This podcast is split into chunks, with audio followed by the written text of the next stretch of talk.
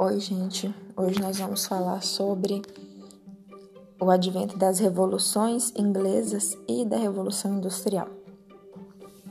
A coroa inglesa se fortaleceu eh, economicamente no final do século XVII, quando os Tudor, com suas políticas mercantilistas monopolizadoras, se tornaram é, os monarcas mais poderosos e transformaram a Inglaterra numa potência econômica poderosíssima. Nessa época, eles lideraram os ramos de produção têxtil e carbonífero e só perdiam é, no comércio marítimo para a Holanda, que dominava os mares na época. Posteriormente, é, a Inglaterra veio a se tornar a dona dos mares entre os séculos 17 e 19. Até assim, cerca de meados lá do século 20, antes da Primeira Guerra Mundial, a Inglaterra ainda tinha a marinha mais poderosa, a marinha de guerra mais poderosa e a marinha mercantil também mais poderosa do mundo. É o que possibilitou, que fomentou essa riqueza da Inglaterra foi que foi a, o advento do capitalismo mesmo que ele foi, fosse restrito somente às cidades. E os gentry praticavam agricultura comercial e no meio rural os gentry estavam ligados à burguesia de, de negócios por meio de casamentos. Ou seja, também entre as classes menos favorecidas que foram formando o que mais tarde foi chamado de burguesia, os casamentos eram muito importantes para criar é, laços não só que favoreceriam a, as famílias, a formação de famílias, mas principalmente laços comerciais e de negócios. E depois viam os yeomen, que eram médios proprietários rurais. Eles começaram a, a prosperar produzindo lã, tanto eles quanto os gentres precisavam de espaço para produzir, então eles começaram a comprar terras de pequenos proprietários camponeses da Inglaterra. E quando não conseguiam comprar, simplesmente tomavam essas terras porque tinham dívidas com os proprietários dela ou simplesmente por, por se acharem no direito, por serem, por, porque aos poucos se tornaram muito poderosos e tinham é, dinheiro para demonstrar esse poder, né? E eram, é, de certa forma, protegidos pela coroa que via com bons olhos a burguesia, que era mais um grupo que pagaria impostos.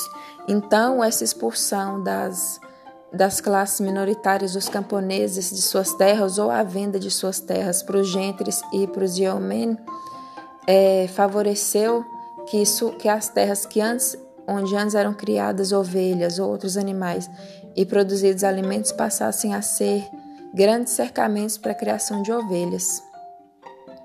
E a lã era retirada dessas ovelhas para produzir tecidos.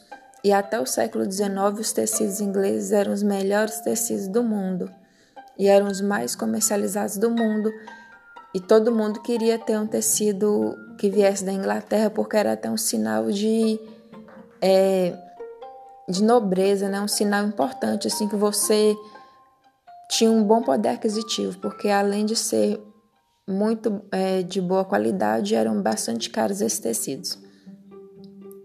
E foi com essa marinha mercantil inglesa e com a venda desses tecidos tanto dentro da Europa como nas colônias inglesas e também nas colônias com as quais é, a Inglaterra tinha contato por meio de seus parceiros comerciais, como é, Portugal, por exemplo, se tornou no decorrer da história um parceiro comercial dos ingleses.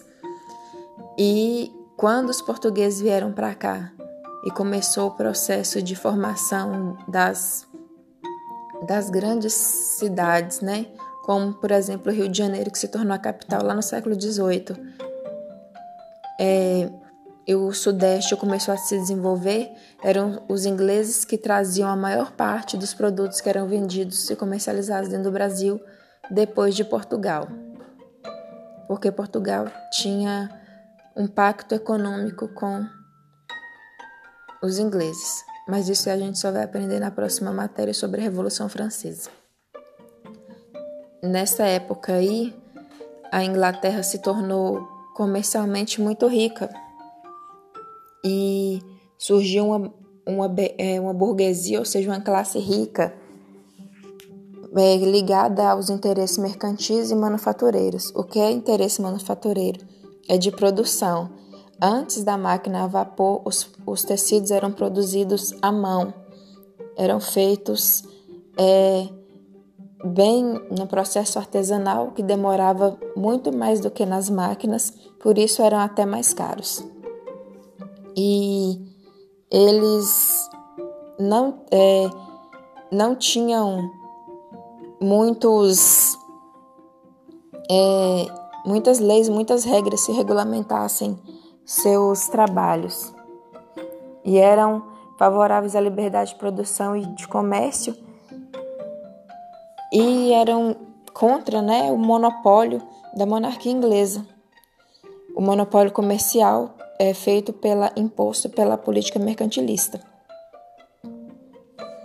que era que só que possibilitava que somente a a coroa obtivesse grande parte nos lucros, né, e que tudo fosse comercializado, que fosse comercializado passasse pelas mãos da coroa antes de chegar no no objeto final que era o comprador.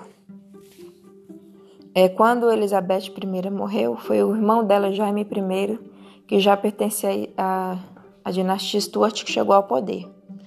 Ele se opôs diretamente ao parlamento quando obrigou que os ingleses deixassem é, de ser é, católicos e virassem anglicanos.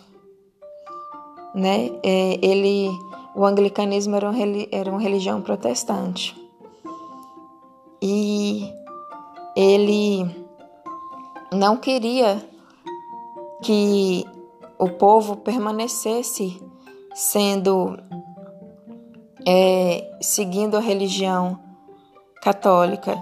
Ele queria que todo mundo seguisse o anglicanismo, que era a religião é, da monarquia inglesa o anglicanismo surgiu é, quando houve uma, um cisma, um racha entre um rei inglês, porque ele queria se divorciar e a igreja não aceitava o divórcio. Ele se divorciou da, do mesmo jeito, porque ele porque pela teoria do direito divino ele, ele considerava que ele tinha tantos poderes quanto o Papa, né, que era um representante direto de Deus na Terra. Ele se divorciou, se casou com outra mulher e a partir daí surgiu a Igreja Anglicana. E o, o anglicanismo teve nesse rei que se rebelou contra a Igreja seu primeiro Papa. E aí a corte inglesa passou a seguir a religião anglicana, em detrimento da maioria dos ingleses que seguiam é, o catolicismo e religiões advindas já do protestantismo que se espalhou também na época entre o século XVI e XVII dentro da Inglaterra. O, esse fato da imposição do, do anglicanismo criou uma, uma oposição muito forte entre Jaime I e o povo e também entre ele e o parlamento, que acima, além de tudo ele adotou uma política tributária, ou seja, de cobrança de impostos, que o parlamento achava abusiva. E ele mandou fechar o parlamento porque o, o parlamento é, o questionou, né? O parlamento inglês adotava um modelo chamado de puritanismo.